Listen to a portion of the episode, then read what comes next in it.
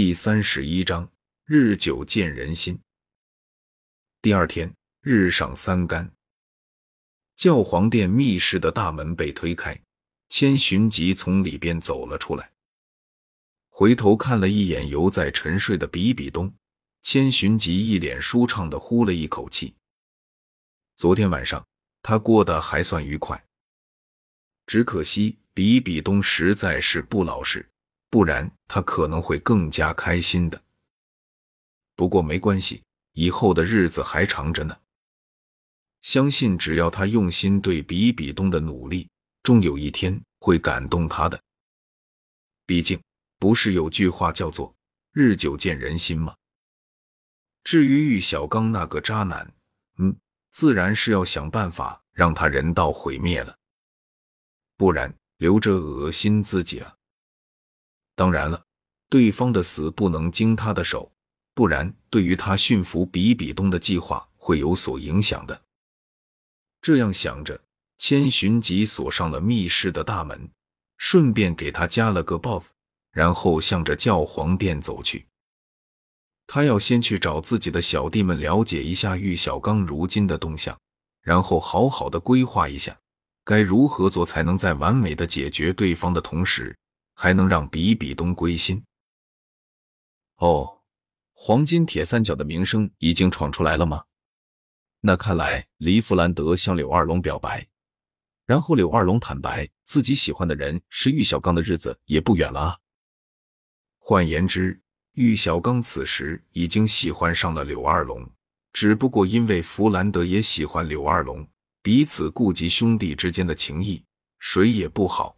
也不愿意表明罢了。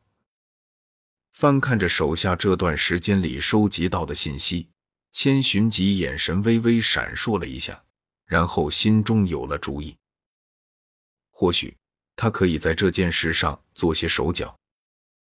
不过在此之前，他要先去看看柳二龙的成色如何，然后再做最后的决定。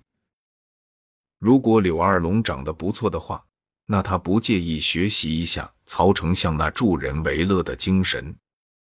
如果长得不咋地的话，那他就只差情缘，不亲自下场以身夺人了。总之，无论如何也不能便宜了玉小刚。想到这里，千寻疾在给手下交代完一些事情后，又去了密室一趟。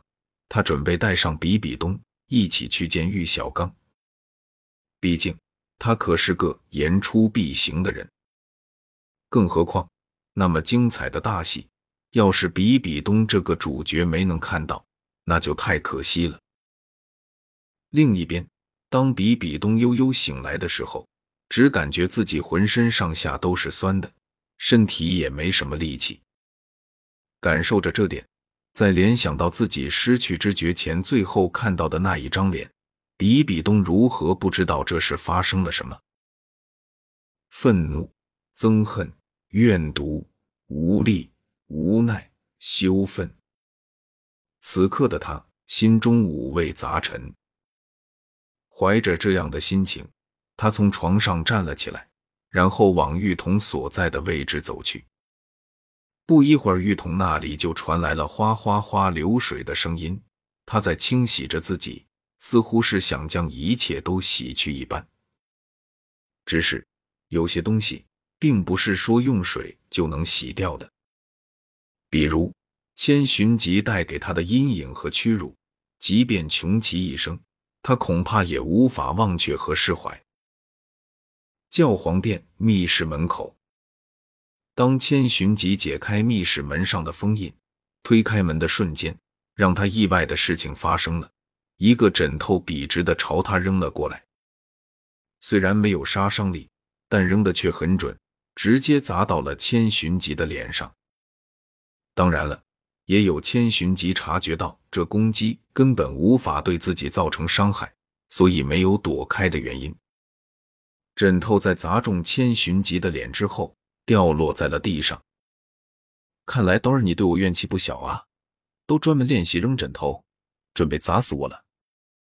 密室虽然叫密室，但是透光性很好，再加上千寻疾也不是普通人，而是九十一级封号斗罗，视觉什么的远远比常人好，因此他很轻易的就看到了袭击自己的元凶正是自己的好徒弟比比东。而此刻的比比东正站在床上，然后手中持着另一个枕头，正保持着扔枕头的动作，显然是打算继续砸他。哼，人渣！冷冷的哼了一声，比比东将手中的枕头狠狠地砸向了千寻疾。是的，正如千寻疾所说的那样，他在洗完澡、恢复好体力后。在密室里面训练扔枕头，扔了不短的时间。至于原因，很简单，因为他的魂力被千寻疾封印了，而密室的大门上也有封印，他根本出不去。不过密室里边没有食物，所以他怀疑千寻疾一会儿就会回来，所以才会有了这扔枕头的一幕，因为他想出出气。至于为何用枕头而不是其他坚硬的物件，比如桌子、椅子之类的，他倒想了。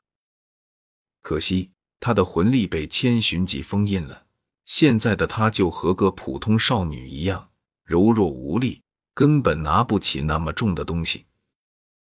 随手接过比比东扔过来的枕头，千寻疾蹲下了身子，将之前那个掉落的枕头给捡了起来。然后顺手捏了捏，嗯，软软的感觉，上面还带着一些清香，很显然那是属于比比东的气息。这样想着，千寻疾眼中闪过了一抹异色，然后就这样拿着两个枕头，他走进了密室，并且在进来后顺手将密室的门给关上了。你你想做什么？当比比东发现自己那个向来高傲冷漠的老师，不仅蹲了捡起了枕头闻了闻，并且还把门给关上后，他顿时有些慌了。特别是当他注意到千寻疾进门后就一言不发，死死地盯着他的时候，他心中的这阵恐慌更深了。俗话说的话，暴风雨之前的宁静，往往是在酝酿更大的风暴。他老师的这个状态。是不是也预示了什么呢？比如第三次小黑屋的到来。